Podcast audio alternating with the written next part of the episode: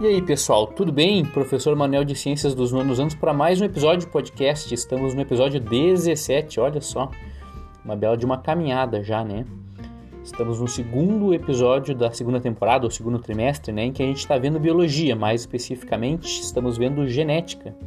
Começamos no episódio passado com uma pequena introdução à genética, e agora, neste capítulo, episódio, vamos ver a genética e o ser humano. Então, vocês já podem, inclusive, abrir os livros na página 114, que é onde começa o nosso capítulo 2 da unidade 4. Separem já uma folha de rascunho também, tá? Para quando a gente começar a falar de heredograma, vocês vão precisar rascunhar algumas coisas. E também, é, para quem quiser fazer uma pequena revisão, porque são conceitos, coisas que é, vão facilitar o entendimento de vocês do capítulo, tanto do que a gente já viu quanto do que a gente vai ver sobre genética, vou fazer uma pequena revisão. Para quem esteve na aula do Teams, vai ser a mesma revisão, tá? Então vocês podem pular se vocês quiserem, ou quem quiser rever na revisão é, da aula do Teams, é, fique à vontade, tá? Vai ser uma revisão bem parecida.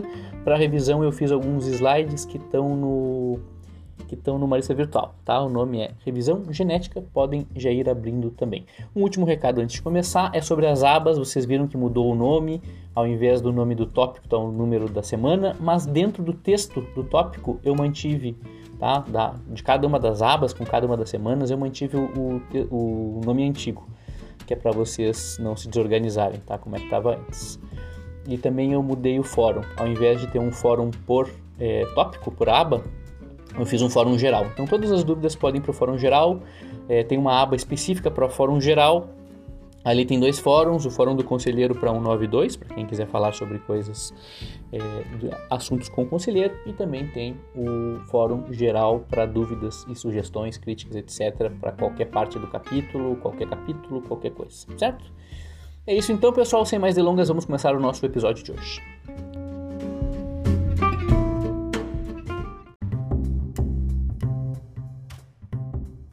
Muito bem, pessoal, começamos com a revisão. Lembrando que a revisão vai ser feita a partir, é, acompanhando os slides que estão numa lista virtual, é revisão genética. E não se preocupem, tá, pessoal? Esses são vários termos cromáticos, cromossomos, mitose, meiose.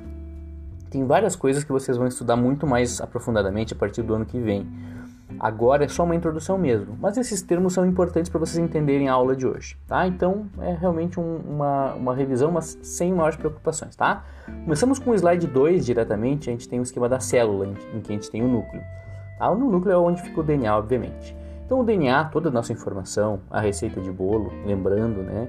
Ela não está é, contida em uma fita apenas. O DNA é uma fita mas ele está dividido, em, no caso dos seres humanos, em 23 partes. Isso quer dizer que a nossa receita de, de bolo, né, pensem como se fosse uma receita dividida em 23 livros, é né, tanta informação que são 23 livros diferentes, tá? Então cada uma parte, cada parte dessas é um cromossomo, lembrando que o DNA se novela, se condensa e fica nesse formatinho assim bem, bem rechonchudo, gordinho, tá? Porém, a gente está acostumado a ver o cromossomo como esse X, né? mas não é sempre essa forma dele. Às vezes ele está como formato, vamos chamar ele de minhoca, uma coisa parecida com isso. Quando a gente vê ele em formato de X, quer dizer que ele está duplicado. É, o X, basicamente, é formado por o que a gente chama de duas cromátides. O que é uma cromátide? É quando eu tenho o mesmo cromossomo duplicado e aí ele fica unido por um ponto central. Então tem as cromátides irmãs, certo? É um espelho, tá? A cromátide é espelho da outra, é exatamente igual. Isso acontece quando o cromossomo está duplicado. Por que, que ele se duplica eventualmente? Para fazer é, divisão celular. Só pensar né, que quando eu, por exemplo, tenho uma célula e eu quero transformá-la em duas, quero dividir, obviamente eu preciso duplicar o material do DNA, senão eu vou ficar com metade do DNA para cada lado, né? Então, para isso, eu primeiro duplico o DNA e depois divido as células, tá? E aí, só para a gente continuar, se a gente pegar o DNA, né, desenovelar essa parte que está bem noveladinha e conseguir fazer via fita, na fita eu consigo ver os genes, cada é, cromossomo tem milhares de genes. Tá? Passem para a próxima página e a gente vai ter, próxima página, próximo slide, e a gente vai ter os cromossomos do o conjunto de cromossomos do ser humano, do ser humano. Quantos cromossomos nós temos? 23, certo? 23, a nossa receita está dividida em 23 livros. Porém, lembrando que a gente tem pares, né? Porque a gente tem cada um desses 23 a gente ganha um do pai e um da mãe, tá? Eles estão ordenados aí, esses 23 pares estão ordenados por tamanho, então a gente tem lá, começa, o primeiro é o maior, tá? Depois o segundo é o segundo maior, terceiro o terceiro maior, assim por diante. Vejam que eles não estão em formato duplicado, eles não estão no X, né? Apesar de que alguns deles parece que tá, estão se encostando no meio, mas se vocês olharem bem, eles estão separados.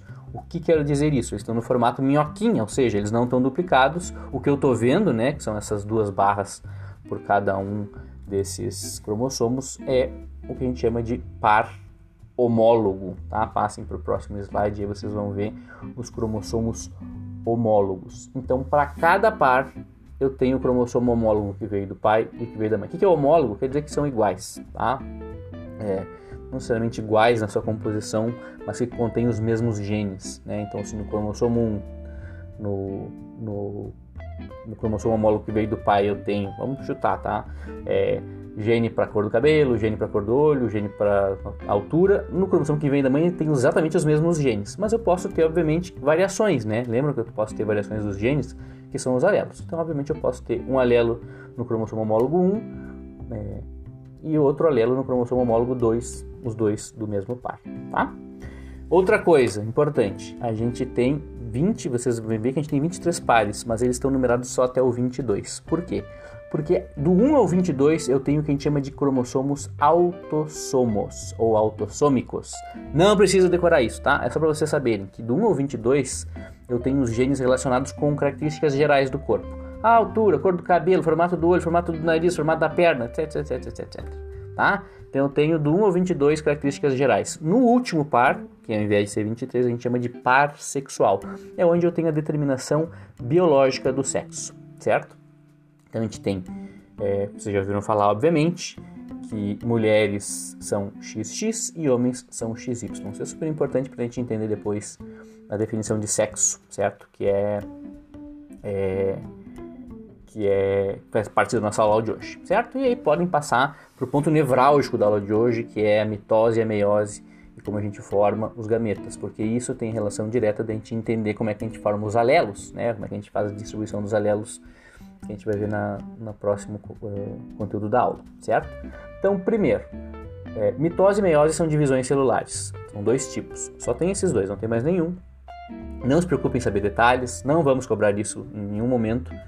É só para vocês entenderem. Então, esse esquema, ele não tem os 23, certo? Obviamente a gente está vendo ali só um par. Por que, que não tem os 23? Porque acontece o mesmo para cada um dos 23. Se a gente botasse os 23 ia ficar poluído. Então a gente faz com um para fazer um esqueminha e entender como é que funciona. Então eu tenho um par homólogo, ou seja, vamos pensar que é o cromossomo de número 1, tá? Eu ganhei um do pai, é o vermelho, um da mãe é o azul. Antes de fazer qualquer tipo de divisão celular, primeiro duplica. E aí duplicando o que acontece? A minhoquinha vira um X, tá? Unida ali pelo centrinho. Então eu tenho duas cromátides irmãs para cada um desses cromossomos, homólogos, tá? E eu tenho então, se eu for pela esquerda, a mitose. Na mitose eu divido simplesmente é, as cromátides irmãs, uma vai para um lado, outra vai para o outro, de cada um dos cromossomos, e eu tenho a formação volta para o original, né? Se o original lá era, um cromo, era uma célula com um par de cromossomos homólogos, as duas células filhas também serão. É uma cópia exata. Por que serve a mitose, então? Para a gente multiplicar células, para a gente crescer do zigoto até o ser humano, para renovar tecido, etc, etc. Mas o que nos importa hoje é a meiose, que é o segundo tipo, que vai para a direita, tá? Então começa do mesmo jeito, duplica, e aí eu vou ter dois, dois ciclos de divisão celular. No primeiro ciclo, eu vou ter a separação dos homólogos. Então, um homólogo vai para um lado e outro homólogo vai para o outro. E aí depois eu tenho mais um ciclo de divisão e cada uma dessas células formadas se divide mais uma vez e aí eu tenho a separação das cromátides irmãs. Vejam que em comparação dessas últimas quatro, as células filhas da meiose, em comparação com a inicial, eu tenho metade do, do componente genético, né? Eu tinha dois cromossomos lá no começo e agora eu tenho um em cada célula filha. Isso acontece porque, obviamente, né, eu tenho a meiose, se vocês quiserem lembrar, meiose vem de meio, né, ou seja, pela metade, e a meiose serve para a gente formar os gametas. Pensem que quando a gente forma um espermatozoide e o óvulo vai formar um zigoto, se eu tivesse tanto no espermatozoide quanto no óvulo todo o conjunto de DNA, eu duplicaria o conjunto de DNA né, na, na, próxima geração. E aí os filhos dos filhos duplicariam de novo, a gente ficaria duplicando eternamente até ficar uma quantidade absurda de DNA. Então, obviamente, para eu conseguir manter a quantidade de DNA, eu preciso dividir em dois, né? Eu preciso ficar com só um dos homólogos, ou o que veio da mãe ou o que veio do pai certo? Então é isso que eu tenho. Lá em cima eu comecei com um homólogo que veio da mãe e outro do pai originalmente, né, o vermelho e o azul, e depois lá as células filhas vão ter ou um ou outro. Tá? E passem para o próximo slide que a gente vai terminar, e aqui é o ponto nevrótico. Vocês entenderam até aqui? Beleza, tranquilo. Depois que vocês não entenderem, voltem, vejam de novo, vejam os slides de novo, tá? Então, mesmo esqueminha. É uma célula com um par de cromossomos homólogos apenas, para ficar fácil, e nesse cromossomo a gente tem um gene de interesse. Claro que cada cromossomo vai ter milhares de genes, mas a gente está vendo só um gene específico. Pode ser o do albinismo, tá? Só para a gente pensar. Então, esse indivíduo original, dono dessa célula original, ele é um indivíduo que é heterozigoto para esse gene específico que eu estou estudando. Por exemplo, o albinismo, ele é azão azinho.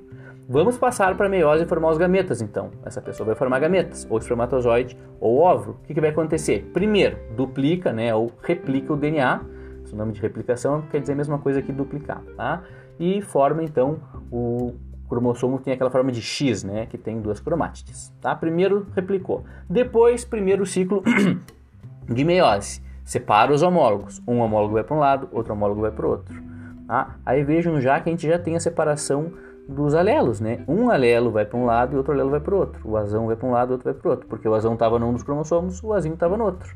Na separação dos homólogos, a gente tem ou um ou outro. E depois eu tenho simplesmente uma segunda leva em que eu divido as cromátides irmãs, eu tenho dois gametas formados com azão e dois gametas formados com azinho. Quando foi for sorteado, né, o espermatozoide que vai chegar e vai fecundar o óvulo, vai ser só um de todos os que a gente produziu. Todos, todos, todos, todos que um indivíduo produziu. Então, um deles vai fecundar o óvulo. Qual deles vai ser? Qual que é a probabilidade de ser um azão e qual que é a probabilidade de ser um azinho? Nesse caso, se a gente for pensar que produção de espermatozoide, por exemplo, vai produzir metade dos espermatozoides vão ter o azão e metade vão ter o azinho, a chance é de 50%, certo? Então a chance de na hora do espermatozoide fecundar um óvulo ser o azão é 50% e a chance de ser um azinho é 50%. É, naquele esqueminha da esquerda só é só isso que ele está dizendo, tá? No, no, no no textinho que tem ali à esquerda tem um azão azinho, ou seja, o indivíduo é heterozigoto, e aí tem duas flechinhas indicando os dois possíveis gametas que ele vai formar. Ou um gameta que contém o azão, ou o gameta que contém o azinho. Isso vai juntar, por exemplo, se for espermatozoide, vai juntar com o óvulo, ou se isso aqui for o óvulo, vai juntar com o espermatozoide. E aí forma um novo indivíduo, um novo genótipo. Certo, pessoal? Entendido? Beleza, passamos. Se não entendeu, volta.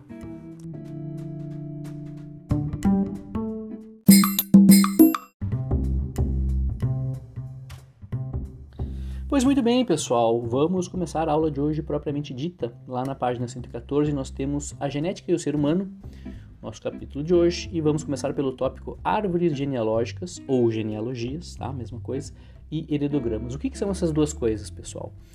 É, basicamente é uma maneira gráfica da gente fazer representações de parentesco entre as pessoas, tá? entre uma pessoa de interesse ou algumas pessoas de interesse.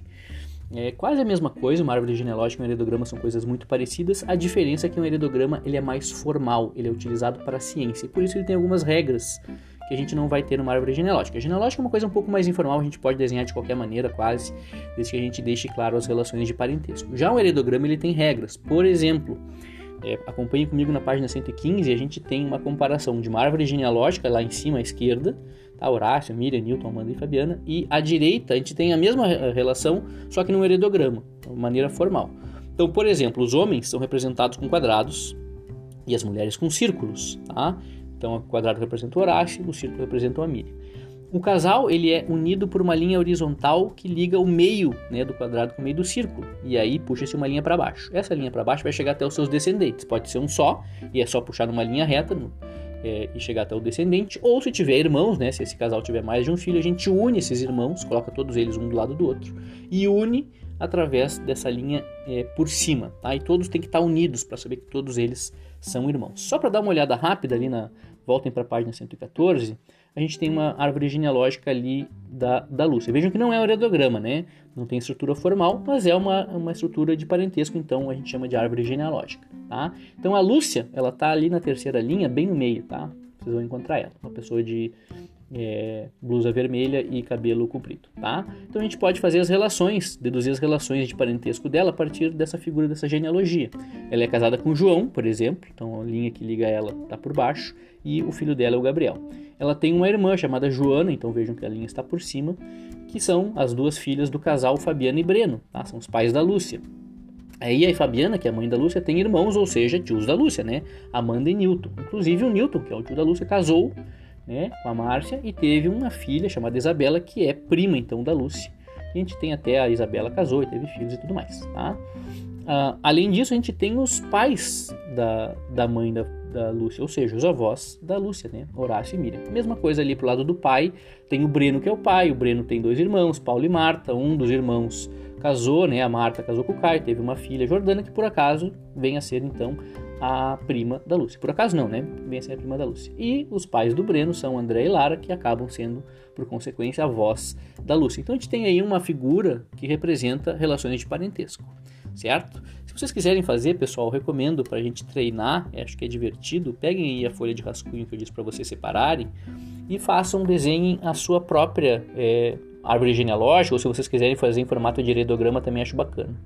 Então, se vocês quiserem começar, eh, comecem Podem até deixar um espaço maior lá para cima, se vocês quiserem, para completar depois acima dos avós. Mas vamos fazer só o dos avós só para testar, tá?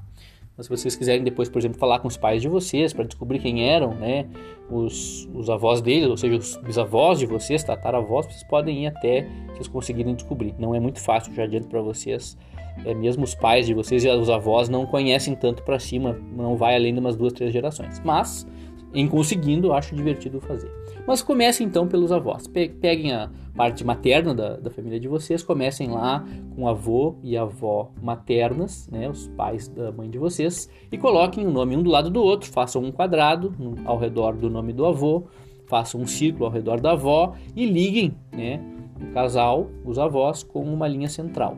E puxem para baixo uma linha para chegar até a geração seguinte, que é a geração da mãe de vocês e eventualmente se vocês tiverem tios, tá? Coloquem os irmãos um do lado do outro e coloquem a mãe de vocês bem na direita. Vocês começaram a fazer esse desenho na parte esquerda da página, né? Coloquem a mãe de vocês bem no, no canto direito, para depois poder ligar com o pai de vocês que vai vir do outro lado, né? Então coloquem aí a, a, mãe de vocês bem no canto. Se vocês quiserem fazer os tios de vocês casados e a primalhada toda que vocês têm para baixo, bem divertido, tá? Mas fiquem, por enquanto, fiquem só na mãe de vocês. Façam a mesma coisa pro outro lado, pro lado do pai, lá no canto direito da folha, coloquem o, o pai e a mãe do pai, né, os avós de vocês, coloquem o um nome quadrado, coloquem um círculo ao redor do, da, da, da avó, né? Puxem uma linha central que conecta esse casal, puxem uma linha para baixo e coloquem ali todos os irmãos do pai e coloquem o pai bem no canto esquerdo. E aí, como vocês têm o pai e a mãe de vocês, liguem né, com uma linha central e puxem a linha para baixo até chegar em vocês. Se vocês tiverem irmãos, também podem colocar os irmãos. E aí vocês têm o heredograma da família de vocês, certo? É, essa heredograma é, é bem legal. Algum dia vocês podem usar é, tanto para questão de conhecimento, é bacana a gente saber quem são os nossos antepassados, né? E completando para cima, saber o nome dos avós, os bisavós, a gente começa a entrar numa outra é, um outro tipo de informação, né? o que, que eles faziam, que, que eles, é, onde é que eles moravam, de onde é que eles vieram, eles tinham campo, eles trabalhavam no campo, eles tinham um comércio, né? A gente vai chegando aí a coisas bastante interessantes e de descobrimento da própria família, certo? Mas enfim, isso é um exercício à parte. Eu, por exemplo, já fiz, acho bem divertido. É, um dia sentei com a minha avó num churrasco. Minha avó é bem velhinha, já tem 96 anos. É, mas ela é muito lúcida. Então um dia eu sentei com ela e, vó, me diz aí tudo que tu sabe, porque eventualmente minha avó vai falecer, né? Infelizmente, lei da vida. E aí comecei a perguntar para ela tudo que ela sabe, né? Pra tentar deixar no papel antes que isso se perca. E aí comecei, né? Vó, tu sabe como é que é o nome do, do pai do vô, vô do vô, o que, que eles faziam, onde é que eles moravam? E fui indo atrás, a gente foi indo em família, foi fazendo essa árvore genealógica, foi contando história, foi contando caos, foi, foi inclusive bem divertido esse churrasco que a gente fez. E fui atrás, depois inclusive há sites, vocês vão encontrar sites se vocês forem atrás na internet, que as pessoas colocam as suas famílias, né, e, e inclusive fazem pesquisa e vão descobrindo a própria família e colocam nos sites né, de, de herança, de hereditariedade, dê uma olhadinha em hereditariedade, vocês quiserem no Google, vocês vão achar bastante coisa. E acaba que a gente acha, né? Eu, por exemplo, achei, muito malucamente, achei uma parte da minha família que era comum com a outra pessoa que tinha colocado na, num site desse, descobri antepassado que remontava a 1600 e pouco na Espanha, um negócio maluco. Né? Não sei se eu confiei ou não, mas o fato é que a história está lá contada num site. Ah, e outra, outra feita completamente diferente, a gente, a minha família, por parte de mãe aí, fomos tentar fazer é, a cidadania né, europeia, porque a gente tem um antepassado europeu que chegou é, em 1800 e pouco aqui no Rio Grande do Sul, estabeleceu família, enfim. E para fazer, né, para pedir a cidadania, eu precisava saber quem eram né, essas pessoas, estabelecer a linha direta entre essa pessoa e eu, né, esse imigrante e eu. E pô, fomos atrás, fomos atrás de cartório para conseguir certidão de nascimento, casamento, óbito de todas essas pessoas, é, mãe da avó, avó da avó, até chegar na pessoa que era esse imigrante para tentar comprovar que a gente tinha esse, essas relações, certo? Então é, também fizemos a genealogia tua completa, foi bem divertido. Enfim, são coisas que a gente vai vivendo na vida. Quem sabe algum dia vocês se interessem por isso também na família de vocês, certo? Mas agora vamos ver como é que a gente usa isso para fins de genética, certo?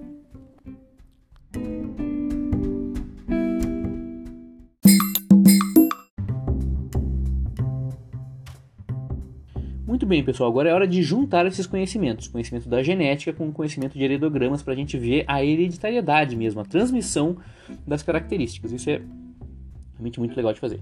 Então, a gente vai ver primeiro, na página 116, um exemplo com a, análise da transmissão de anemia falciforme. Se vocês quiserem saber o que é anemia falciforme, vejam na página 115, a gente tem uma foto, certo? Uh, a anemia falciforme é uma doença que ataca a hemoglobina, muda a forma da hemoglobina, certo? A hemoglobina normal essa é a direita, parece uma pastilha, né, redonda e com uma concavidade. A, com anemia falciforme essa é em formato de foice, formato de C, por isso que o nome é falciforme. É uma doença que acomete um percentual da população, não é muito comum, as pessoas conseguem sobreviver, mas a, a hemoglobina, a hemoglobina com esse formato, né, ela não consegue carregar muito oxigênio, então as pessoas geralmente têm muito cansaço, enfim, elas têm problemas para viver, vivem um pouco pior, porém conseguem sobreviver, certo? E essa característica, vamos passar para 116, ela é condicionada por um, um, um, par de genes, certo? Com dois alelos, a gente tem dois alelos possíveis, o Bzão e o Bzinho. O Bzão é o alelo que vai condicionar a hemoglobina do tipo A. Quando tem hemoglobina do tipo A, ele não tem anemia falciforme, certo? Então, obviamente, o homo, vejam ali no quadro, o, o homozigoto dominante, ou seja, o Bzão Bzão, ele vai ter hemoglobina do tipo A e não vai ter anemia falciforme, certo?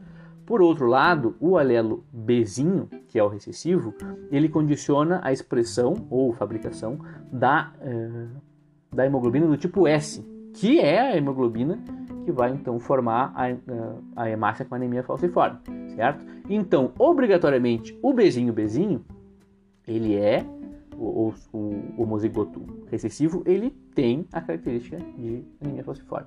E o heterozigoto, barbada, né? Só lembrar de quem é o dominante. No caso, quem é o dominante é o besão que condiciona a hemoglobina do tipo A, e quando tem hemoglobina do tipo A, não tem anemia falciforme. Então a gente tem isso, três genótipos e os três fenótipos, certo?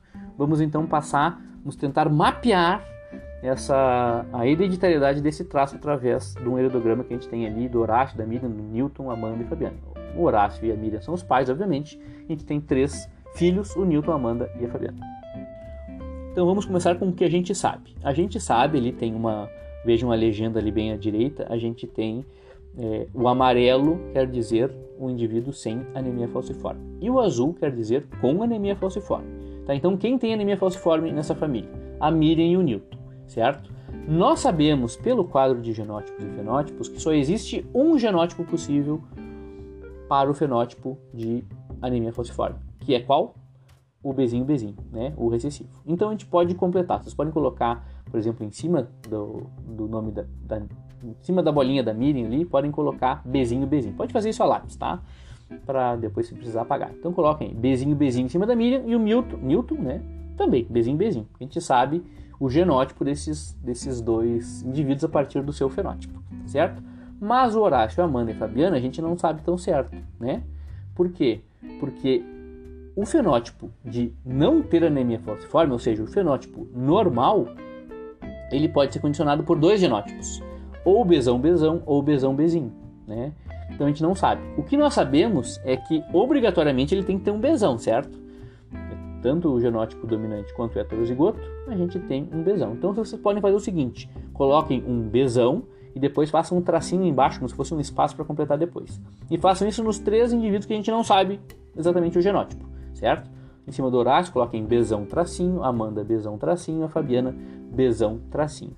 Agora a gente vai tentar mapear, a gente vai tentar, por dedução lógica, tentar descobrir se Horácio, Amanda e Fabiana são homozigotos ou heterozigotos, certo? Começando então, vamos começar com fácil, tá? A Amanda. A Amanda, ela não tem anemia falciforme, ou seja, ela tem um besão pelo menos, certo? Certo. Agora vejo, sempre eu preciso ter dos pais para os filhos, eu escolho um dos dois alelos que, a, que o pai e a mãe têm. E, mano, escolho não, né? Sorteio, é aleatório. Então, dos dois alelos que o Horácio tem, ele vai mandar um para Amanda, e dos dois alelos que a Miriam tem, vai mandar um para Amanda. Lembra que a gente falou da separação lá dos, dos cromossomos na meiose? Então, é sempre sorteio. Um, vai um do pai e um da mãe, certo? Então, a Amanda recebeu um Bzão, um B maiúsculo, né? De quem ela recebeu o B maiúsculo, pessoal? Pode ser da Miriam? Não pode, né? A Miriam é bezinho, bezinho. Então, obviamente, ela recebeu o bezão do Horácio, do pai dela.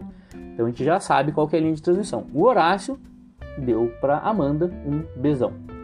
E a Miriam, a mãe da Amanda, o que, que ela deu para Miriam? Para Amanda? Ela só pode ter dado um alelo, né? Que é o Azinho, por, o, desculpa, o Bezinho porque ela só tem bezinho. Ela tem bezinho, bezinho, então não importa qual dos dois ficar sorteado, porque sempre vai ser um bezinho. Então a gente tem certeza que a Amanda é heterozigota. Ela é bezão, bezinho. Ela ganhou o bezão do pai e o bezinho da mãe. Mesma coisa para Fabiana, né? Mesmo caso. Então a Fabiana recebeu o bezão do pai dela e o da mãe ela só pode ter recebido o bezinho. Então a gente também sabe que a Amanda é heterozigota. E a gente chega no último, na última pessoa que a gente não sabe exatamente como é que é, que é o Horácio. Como é que o Horácio é, pessoal? Ele é heterozigoto ou homozigoto? E aí nós vamos ter que descobrir através do Newton. Então o Newton nós sabemos com certeza que ele é bezinho bezinho. E aí nós sabemos que com certeza a Miriam é bezinho bezinho. Então a gente tem certeza absoluta que um dos bezinhos do Newton, de quem ele ganhou? Da mãe dele, da Miriam. Mas a gente sabe que ele tem um outro bezinho. De onde é que veio o outro bezinho? Obrigatoriamente. Não veio do espaço. Não foi plantado na grama e nasceu. Veio obrigatoriamente do pai, né?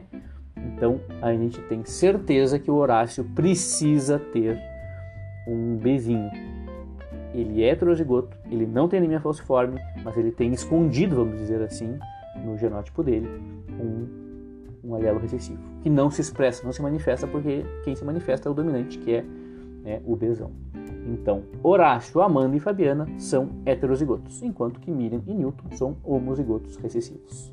Entendido, pessoal? Ali tem embaixo o quadrinho, se vocês não entenderam direito, tem todos os membros da família. Horácio, Miriam, Newton, Amanda, Fabiana e todos é, os, os genótipos e fenótipos.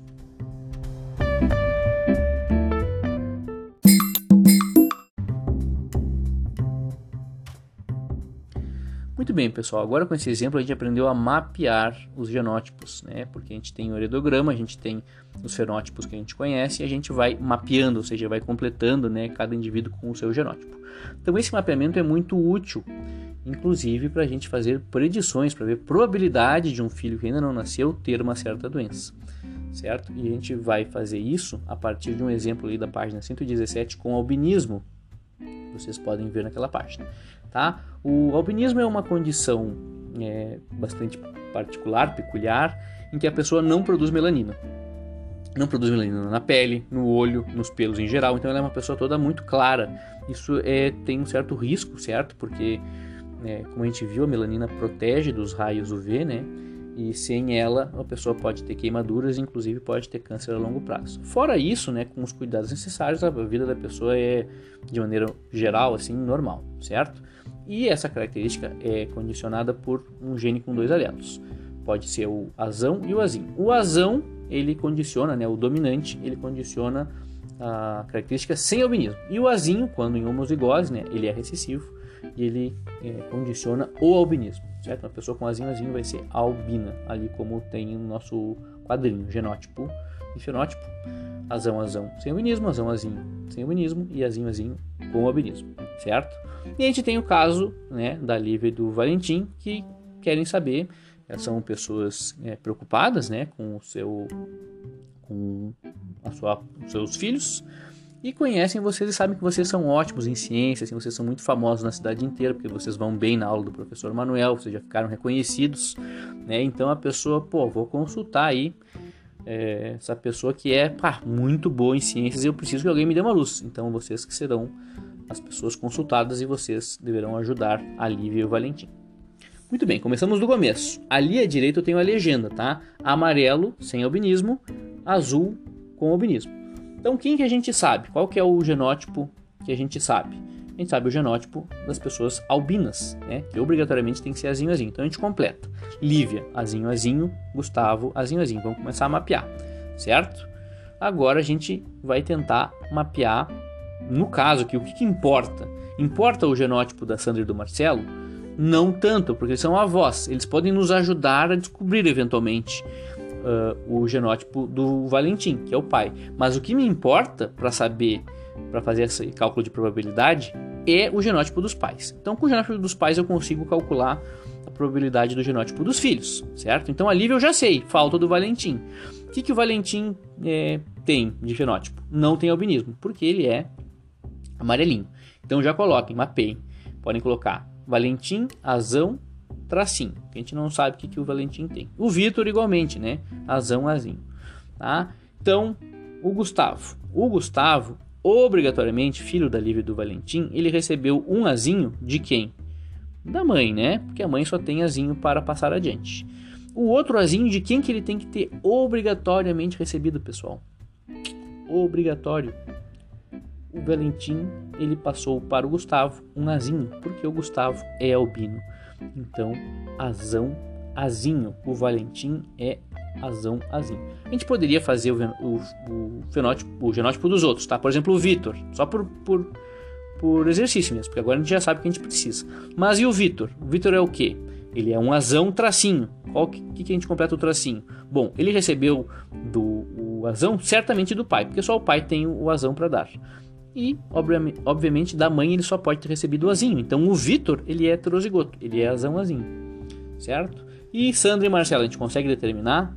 Bom, a gente sabe que o Valentim é azão azinho. E a gente sabe que Sandra e Marcelo têm pelo menos um azão, né? Azão traço, azão traço. Algum dos dois, ou a Sandra ou o Marcelo, ou os dois, né? Eles passaram adiante o Valentim. Qual dos dois a gente não sabe? Então a gente não tem como ter certeza do genótipo nem da Sandra nem do Marcelo. A gente sabe que pelo menos um dos dois tem que ter um azinho, né? Pelo menos um dos dois é heterozigoto ou os dois, a gente não sabe. Mas a gente deixa em branco porque a gente não sabe. Azão tracinho, azão tracinho. Agora que vem elas, tá? Vamos falar do bebê vindouro, o bebê que vai vir e que ainda não nasceu e que pode ou não pode ter albinismo.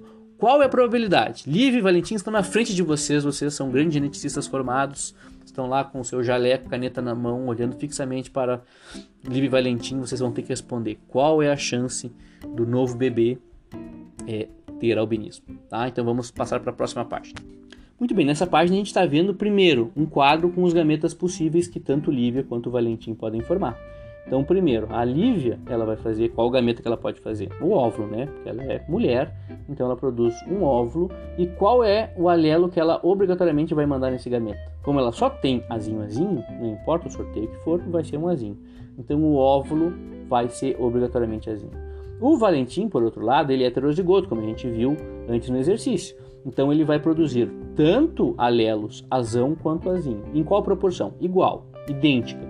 Então a proporção é 50% azão, 50% dos espermatozoides vão ter o azão e 50% os, os, o alelo azinho. Agora a gente vai fazer um quadro, certo? Um quadro que a gente faz basicamente uma combinação das possibilidades. Ali embaixo a gente tem o quadro com os alelos da Lívia e do Valentim. A Lívia só pode ter o alelo azinho e o Valentim tem o azão e o azinho. Então a gente encontra, né? A Lívia a Lívia está na linha, né? Enquanto que o Valentim está nas colunas. Então a linha da Lívia, vamos partir. Primeiro, primeira possibilidade. Linha azinho, coluna azão. Qual que é a combinação de azão com azinho? Heterozigoto. E, no segundo caso, é, a linha azinho com a coluna azinho. E eu tenho ali azinho, azinho com albinismo. Qual que é a probabilidade então, pessoal? Eu tenho dois casos possíveis. Qual que é a probabilidade de cada um deles? A mesma. Então eu tenho 50% de chance dessa criança não ter albinismo e 50% de chance dessa criança ter albinismo. Então quando vocês estão sentados na frente do casal, ele pede assim, é, por favor me diga qual é a probabilidade do meu filho, de um terceiro filho eventual ter o albinismo, vocês vão dizer, olha, é 50%. É bem grande, né?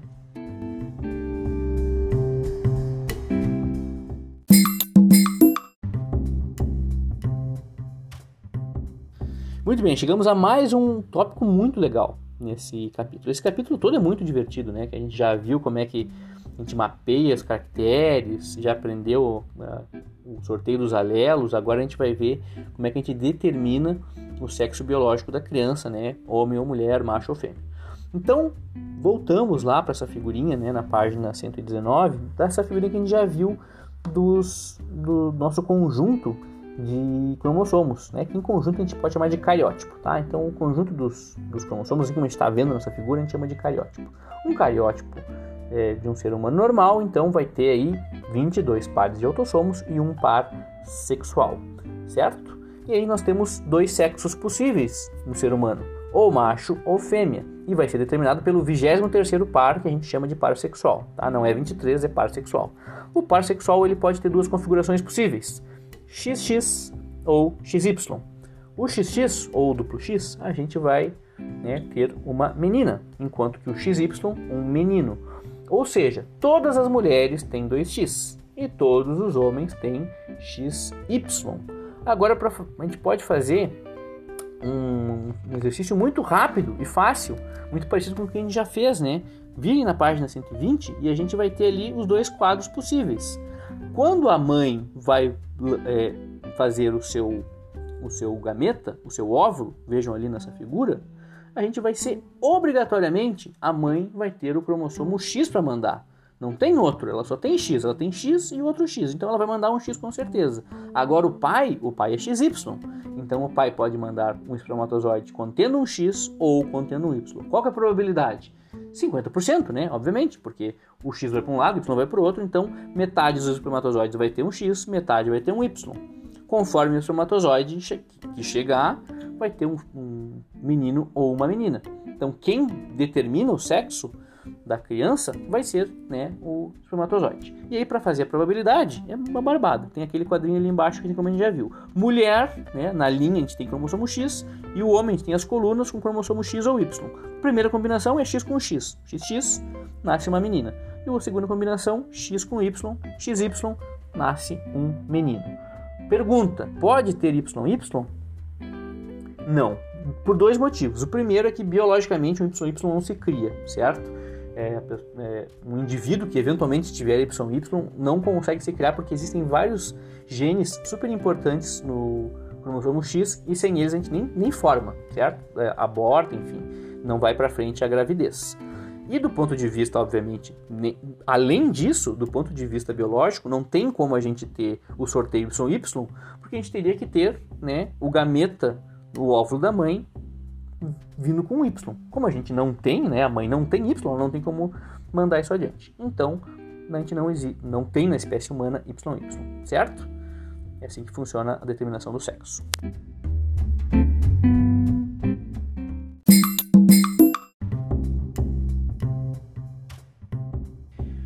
E para terminar a aula de hoje, vamos falar sobre síndromes genéticas humanas. O que, que são síndromes genéticas que vocês podem acompanhar a partir da página 121?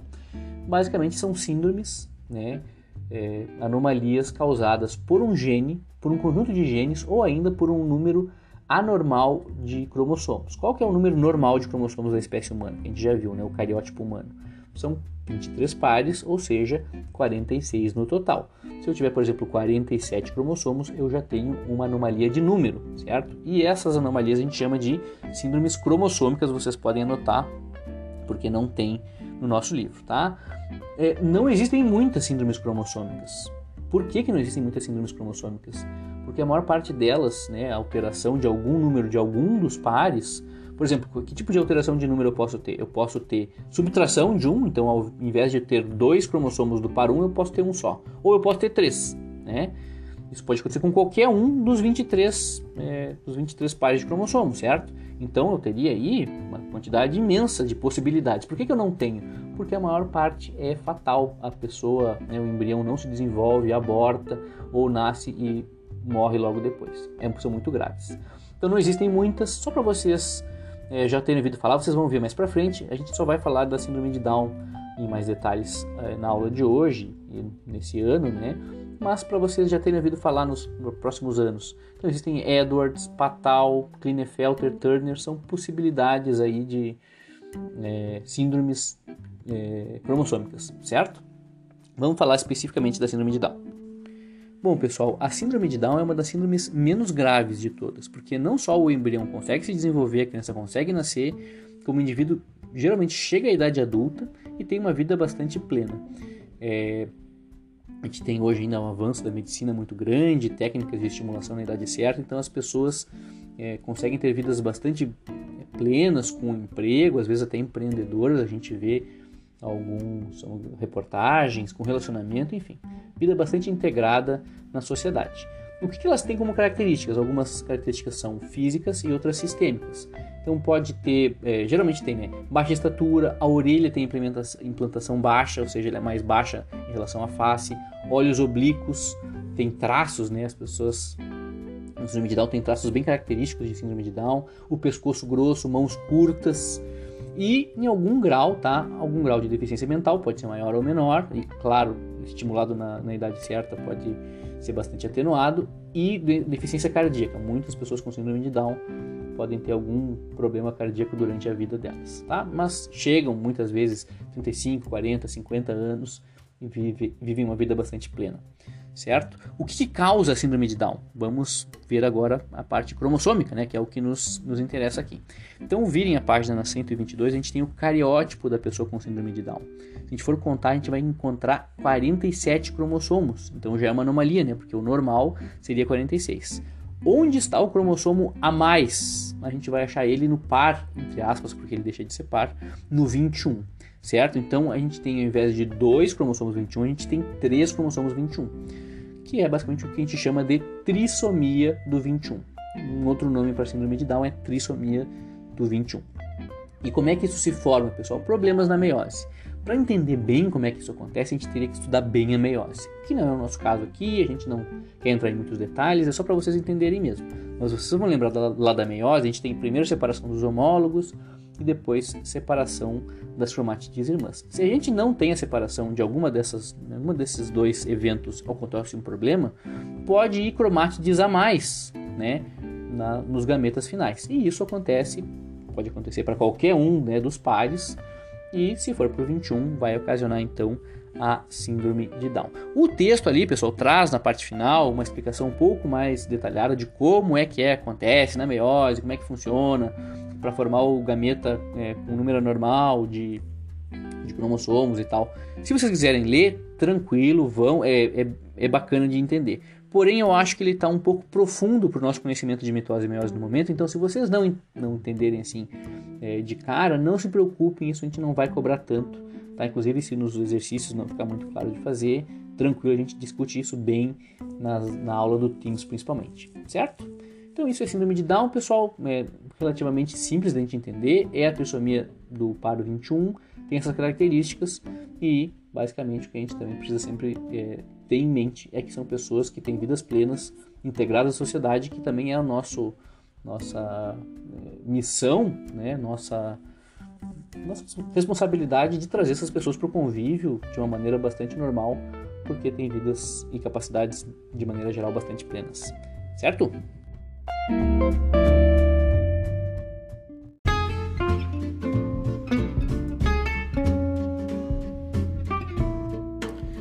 Pessoal, terminamos assim a aula de hoje. Com isso também terminamos a, unidade 4, a unidade que fala de genética, mas a gente vai ainda voltar a falar de genética ao longo do nosso trimestre, né? Porque a biologia é toda muito integrada, então quando a gente for falar de evolução, especiação e outros assuntos, a gente vai estar sempre puxando né, genética e também vocês vão usar nos anos é, vindouros, aí, nos próximos anos, os conhecimentos de genética. Se vocês quiserem complementar a leitura do capítulo, eu sugiro para vocês as páginas 127 e 128, que falam um pouco sobre as diferenças, né, síndrome de Down, é, para a gente abrir os nossos horizontes, certo? Vejam que a gente tem três páginas de exercícios, é um pouco mais do que a gente está acostumado, tá? Mas é, genética realmente exige um pouco de nós, exige do nosso esforço, então é, façam esses exercícios com afinco porque isso vai ajudar bastante vocês a entender essa matéria, certo? Dúvidas, postem no fórum e a gente fica sempre à disposição. Encontro vocês nas aulas do Teams. Bons estudos e até lá. Tchau, tchau.